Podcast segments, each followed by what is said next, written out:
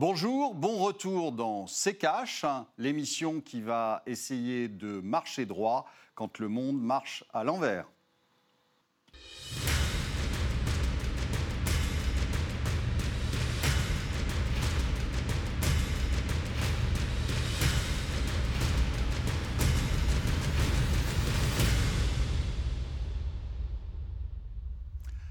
Bonjour, aujourd'hui nous allons vous parler du Liban, de l'effondrement économique et social du Liban. Bonjour Estelle.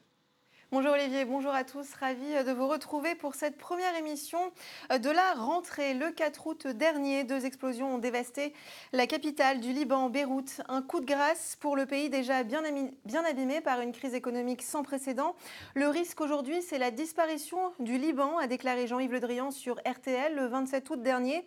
On va tenter euh, de comprendre cette crise qui secoue euh, le pays. Comment en est-il arrivé là? Comment le Liban peut-il se relever? Et pour répondre à ces questions, nous serons en deuxième partie euh, d'émission avec la journaliste Sahara Latar, rédactrice en chef du magazine économique libanais Le Commerce du Levant. Longtemps surnommé la Suisse du Moyen-Orient, le Liban a depuis la fin de la guerre civile basé son économie notamment euh, sur les services et les capitaux étrangers. Mais depuis plus d'un an, les tensions euh, dans la région ont refroidi les investisseurs. Le début d'un naufrage économique que nous explique Antoine Vassas dans son tiroir cash. Pour comprendre la crise au Liban, il faut comprendre sur quoi se base son économie. N'ayant pas d'industrie forte, le Liban a longtemps compté sur les capitaux étrangers, en les attirant via des placements juteux. Le pays était même surnommé la Suisse du Moyen-Orient. Un système bien huilé qui a fini par se gripper, car les tensions géopolitiques dans la région ont fait fuir les investisseurs. Résultat, les réserves en dollars du pays ont fondu comme neige au soleil, malgré la limitation des retraits et des transferts de la devise américaine mise en place en novembre. Cette rareté du dollar a fait chuter la valeur de la livre libanaise sur lequel elle est indexée. En découle une hausse des prix, une inflation, des entreprises qui mettent peu à peu la clé sous la porte. Au Liban, le chômage atteint les 37%. 48% des Libanais vivent sous le seuil de pauvreté, 22% sous celui d'extrême pauvreté. Des produits importés comme les médicaments ou le tabac ont disparu des magasins. D'autres produits de base ont vu leur prix augmenter parfois jusqu'à 300%, condamnant la majorité des Libanais à par exemple renoncer à la viande, y compris l'armée qui l'a retiré de ses repas en novembre, ou à voir le prix du kilo de tomates se multiplier par 4.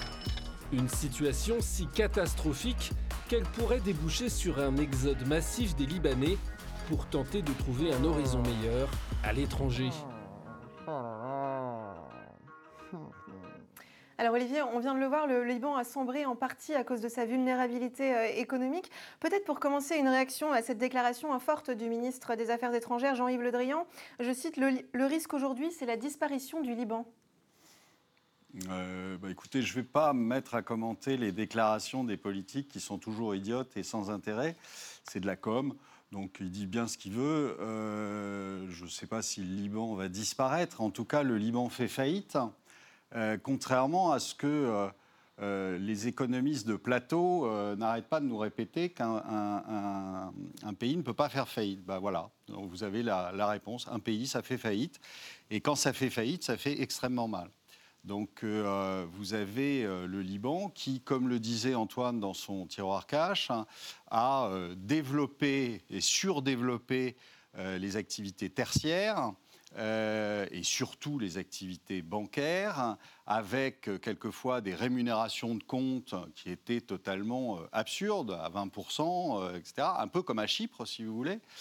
Et, euh, euh, vous vous êtes retrouvé, euh, parce que l'argent n'est pas magique, comme certains aussi le pensent, vous vous êtes retrouvé à un moment avec des banques en faillite, ce qui fait pas mal à la population. Et donc, vous rajoutez à ça les dernières euh, la dernière explosion qui a euh, rasé quasiment euh, les deux tiers de Beyrouth, et donc vous avez un pays qui est en plein effondrement.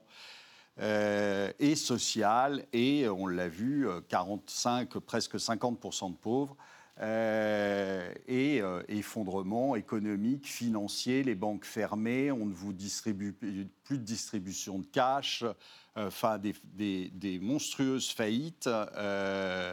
C'est un pays qui est totalement en faillite. Alors justement, Olivier, hein, vous parlez, on va voir avec les chiffres. Beyrouth croule désormais sous une dette de 92 milliards de dollars, soit 170% de son PIB. Le taux de chômage s'est établi à 37% en avril 2020 contre 11,4% en mars 2019. 48%, vous le disiez, des Libanais vivent euh, sous le seuil de pauvreté. S'ajoute à cela la crise sanitaire du Covid-19, une crise qui semble s'éterniser. Pourquoi, selon vous, euh, l'alarme n'a-t-elle pas été tirée avant, au moment par exemple où euh, les capitaux étrangers ont commencé à se tarir?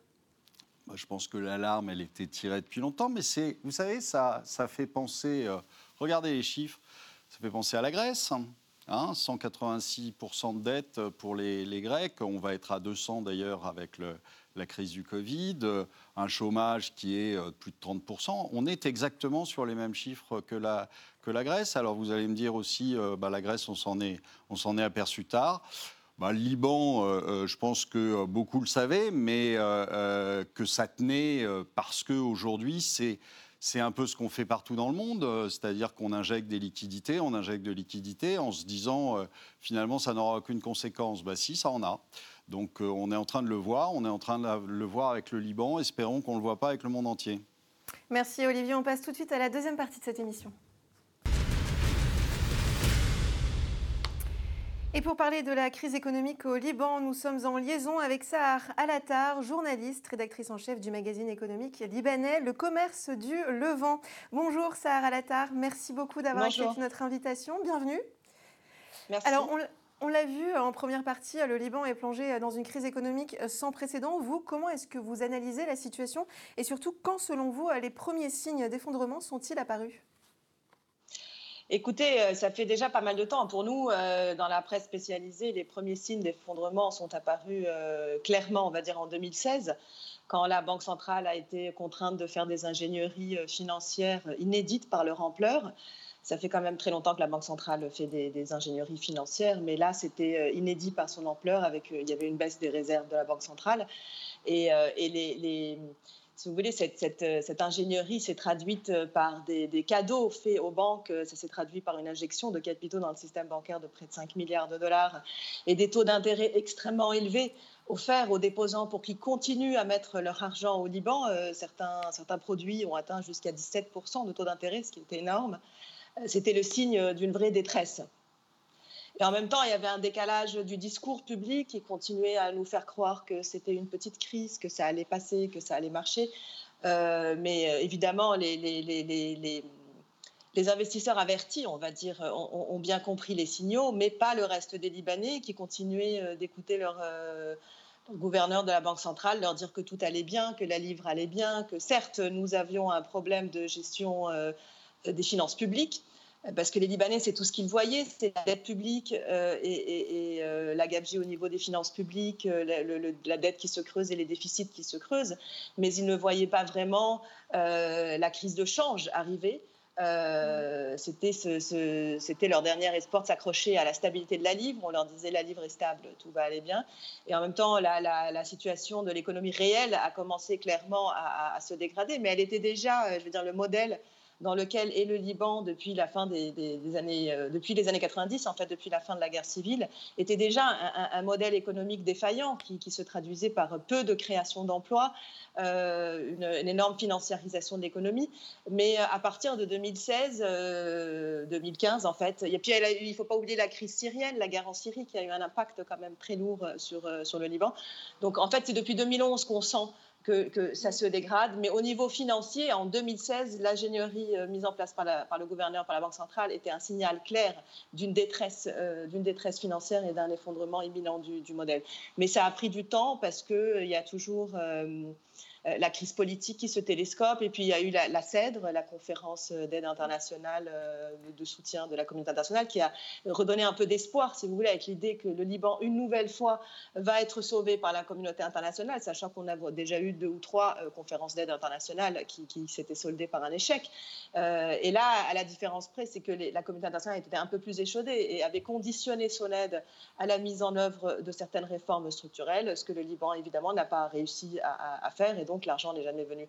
Mais ça a précipité le, la crise, en fait, le, réveil. Mais c'était déjà là.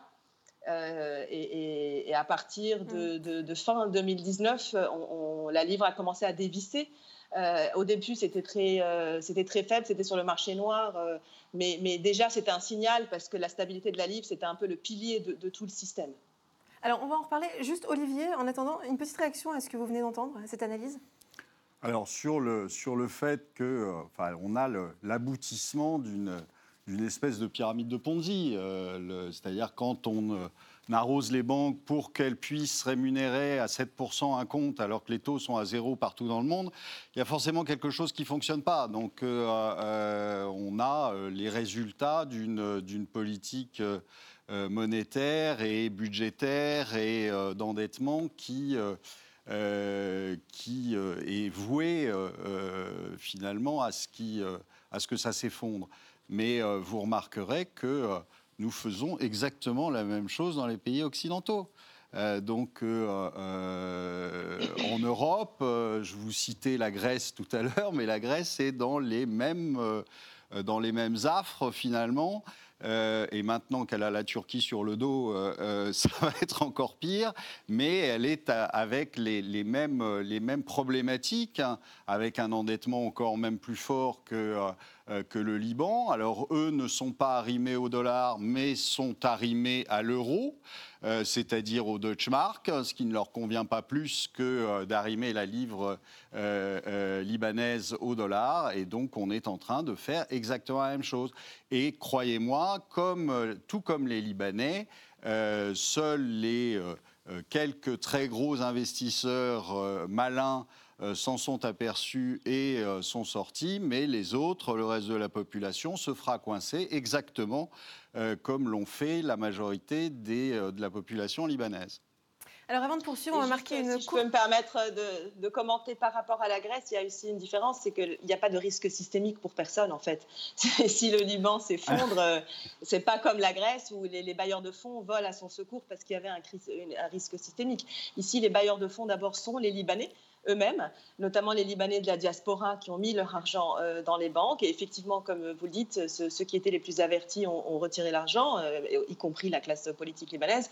Mais la plus grande partie des, Libanais euh, de la diaspora, notamment ceux qui sont en Afrique ou, dans le Golfe, ont mis leur argent ici par manque de choix. En fait, ils croyaient, ils faisaient confiance à leur système bancaire et aujourd'hui, ils se retrouvent complètement pris au piège. Et il n'y a vraiment personne. C'est pour ça que tous les Libanais se tournent vers la communauté internationale, si euh, elle avait un intérêt à, sauver ce pays. Mais contrairement à la Grèce, ce n'est pas un intérêt économique et financier. Il n'y a pas de risque systémique à la crise euh, libanaise. Alors, juste avant de poursuivre, on va marquer une courte page de pub et on revient dans un instant.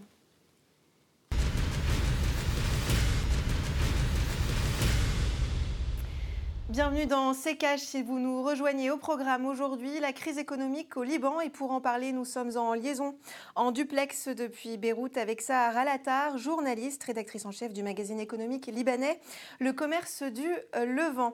Alors Madame Alatar, vous en parliez euh, juste avant la pub. Depuis 97, la livre libanaise est indexée au dollar. Avant la crise, il fallait environ 1500 livres pour un dollar. Si le taux de change officiel aujourd'hui reste inchangé, désormais le dollar vaut entre 8000 et 10 000 livres sur le marché noir. Quelles conséquences concrètes sur la vie quotidienne des Libanais? Ah bah, c'est terrible. On a un taux euh, d'inflation qui s'est établi en juillet à 111%, je crois. Euh, évidemment, le pouvoir d'achat des Libanais euh, s'effondre. Et le problème, c'est qu'on est une économie qui importe énormément. On importe plus de 80% de nos besoins. Donc, tout ce qui est importé, donc libellé en dollars, a, vu son, a vu son prix exploser. Sauf une certaine, certains produits qui continuent à être subventionnés par la Banque centrale, les produits de base au taux de 1500. Et comme les réserves de la Banque centrale, les réserves en de la Banque centrale continuent de fondre, la Banque centrale a prévenu que d'ici trois mois, il n'y aurait plus de subventions, de produits subventionnés. Enfin, il y a un risque en tout cas que les, subventions soient levées, ce qui serait terrible parce qu'on parle de la farine, de l'essence, des produits de base que le Liban n'a pas la capacité de, produire. Donc ça se, ça se traduit euh, effectivement par, euh, par une, un pouvoir, une perte de pouvoir d'achat très violente pour les Libanais, un déclassement, une, disparition de la classe moyenne, euh, un taux de pauvreté qui, explose, vous l'avez dit, près de 50% de la population bascule dans la pauvreté. Alors, euh, le, le, problème, c'est que cette dévaluation arrive très brutalement après des années euh, de, mauvaises politiques économiques. Donc le gain de compétitivité qu'on pourrait espérer euh, d'une telle dévaluation pour les exportations libanaises, malheureusement, ne, sera pas, euh, ne peut pas avoir un impact immédiat parce que l'industrie libanaise, l'agriculture libanaise sont très faibles et ils représentent une part négligeable du PIB. et n'ont pas la capacité aujourd'hui de, profiter de ce gain de, compétitivité potentiel. Donc les exportations ont, ont légèrement augmenté ou vont légèrement augmenter. Mais quand on exporte à peu près 3 milliards de dollars, tandis qu'on en importait avant la crise 17 milliards, l'impact sur le compte courant euh, ou la balance commerciale est, très limité. Le problème, c'est que cette dévaluation euh, comme les Libanais n'ont plus les moyens d'acheter, euh, entraîne une baisse très violente des, importations. Donc c'est un ajustement euh, par, les, quantités qui est très violent parce que ça se traduit par des fermetures d'entreprises, la faillite des commerçants, c'est tout de nombreuses entreprises et puis une, immigration, un chômage, un taux de chômage qui explose. Vous avez cité un, taux de chômage tout à l'heure de 30%, mais encore une fois, ce taux de chômage n'est pas actualisé, il n'est pas officiel. On, est obligé d'attendre les, les, chiffres publiés par la Banque mondiale ou la FMI parce qu'on est incapable euh, euh, localement d'avoir un, taux de chômage qu'on n'a jamais pensé à en développer un parce que ce n'est pas une réalité qu'on a envie de voir. Donc, euh, donc le, chômage va exploser et le corollaire de ça dans le modèle libanais, c'est l'immigration en fait. Les, Libanais sont en train de partir, tous les Libanais, toutes les forces vives, les Libanais éduqués, ceux, ceux qui ont la possibilité de partir, sont en train de partir. et donc le risque est de se retrouver avec que des gens qui, les, les, plus démunis, quoi. Hmm. Olivier, juste une réaction. Alors, je sais que vous ne commentez pas les propos euh, des politiques, mais un mot tout de même euh, sur cette déclaration toujours euh, de Jean-Yves Le Drian, le chef de la diplomatie française. C'était le 24 juillet dernier. Ce pays, il faut le dire, est au bord de l'abîme et si des actions ne sont pas entreprises, alors il risque de devenir un pays en dérive. Olivier, à votre avis, justement, quelle action entreprendre pour sortir le pays de la crise? Déjà pas celle que veut entreprendre M. Le Drian, parce que euh, ils ont euh, quand même échoué en France euh, lamentablement et donc il faut espérer qu'ils ne vont pas exporter leur solution au Liban parce que sinon les pauvres Libanais vont encore plus souffrir que si la France arrêtait de se mêler de ce qui ne la regarde pas. non, aujourd'hui, malheureusement, si vous voulez, c'est ce que je vous annonce depuis des lustres et des lustres, ce qui nous pend au nez euh, ce qui pend au nez aux Portugais, ce qui pend au nez aux Espagnols, ce qui pend au nez aux Grecs, ce qui pend au nez euh, euh, dans toute l'Europe, mais pas que dans l'Europe d'ailleurs, dans d'autres pays du monde.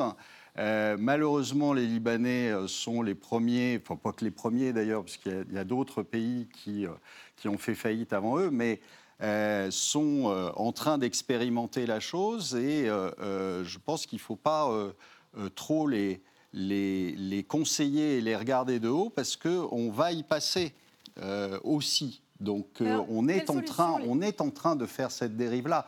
Quand vous dites euh, l'État libanais est endetté à 170%, mais je vous rappelle, la Grèce 186 et le reste, l'Italie, la France, hein, quand vous prenez les vrais chiffres, que vous ajoutez à ça ce qui va se passer euh, cette année en termes de récession, en termes de déficit budgétaire et en termes d'augmentation de, la dette, nous serons tous au-dessus de 150% euh, dans euh, les deux ans qui viennent. Vous pouvez en être certaine. Donc on est en train de suivre le même chemin. Alors évidemment, les choses ne sont pas du copier-coller de ce qui s'est passé au Liban.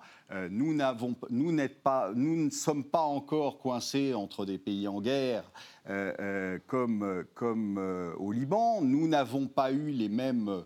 D'abord, nous n'avons pas la même taille, nous n'avons pas eu des, guerres successives qui ont détruit le Liban. mais ça n'empêche qu'on est sur, exactement au niveau économique et financier, on est sur la même pente. Donc je nous vois mal en train de, donner des conseils aux Libanais. Et comment, comment le pays pourrait-il sortir de la crise? Quelle, quelle réforme? Euh, C'est quoi l'urgence aujourd'hui?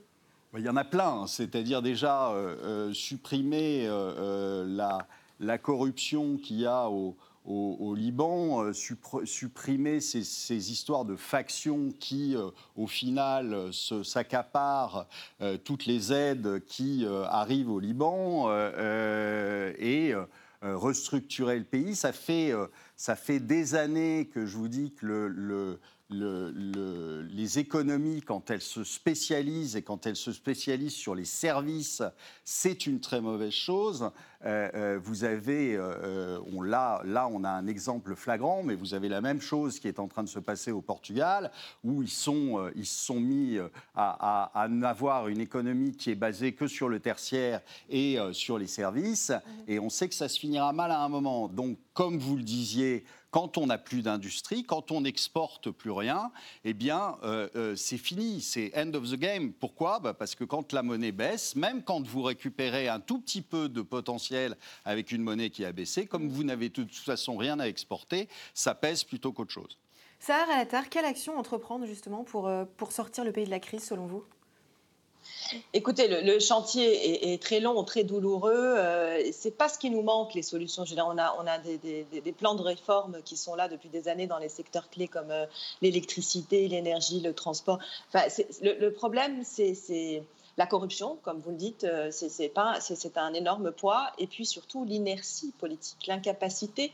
C'est un problème de gouvernance qu'il y a euh, au Liban fondamentalement, plus que des problèmes euh, techniques. il y a l'inertie politique, l'incapacité de, la classe politique à, réagir, à mettre en œuvre des politiques basées sur l'intérêt public, l'intérêt commun.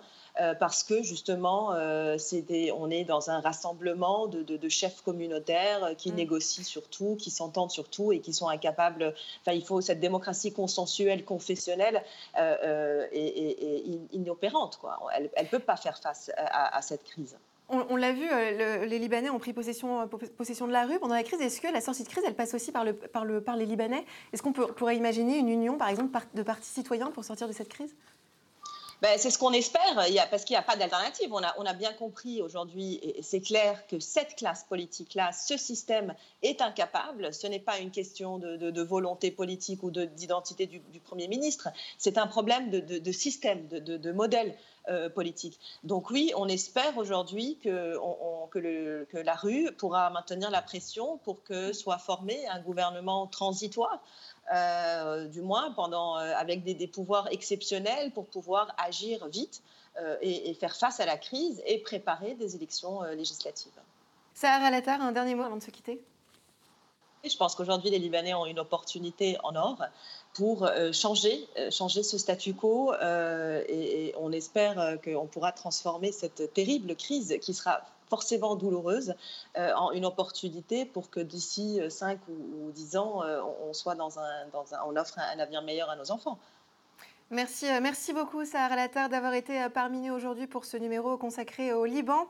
Je rappelle que vous êtes journaliste, rédactrice en chef du magazine économique libanais Le Commerce du Levant. Olivier, nous on continue avec les questions cash. Merci.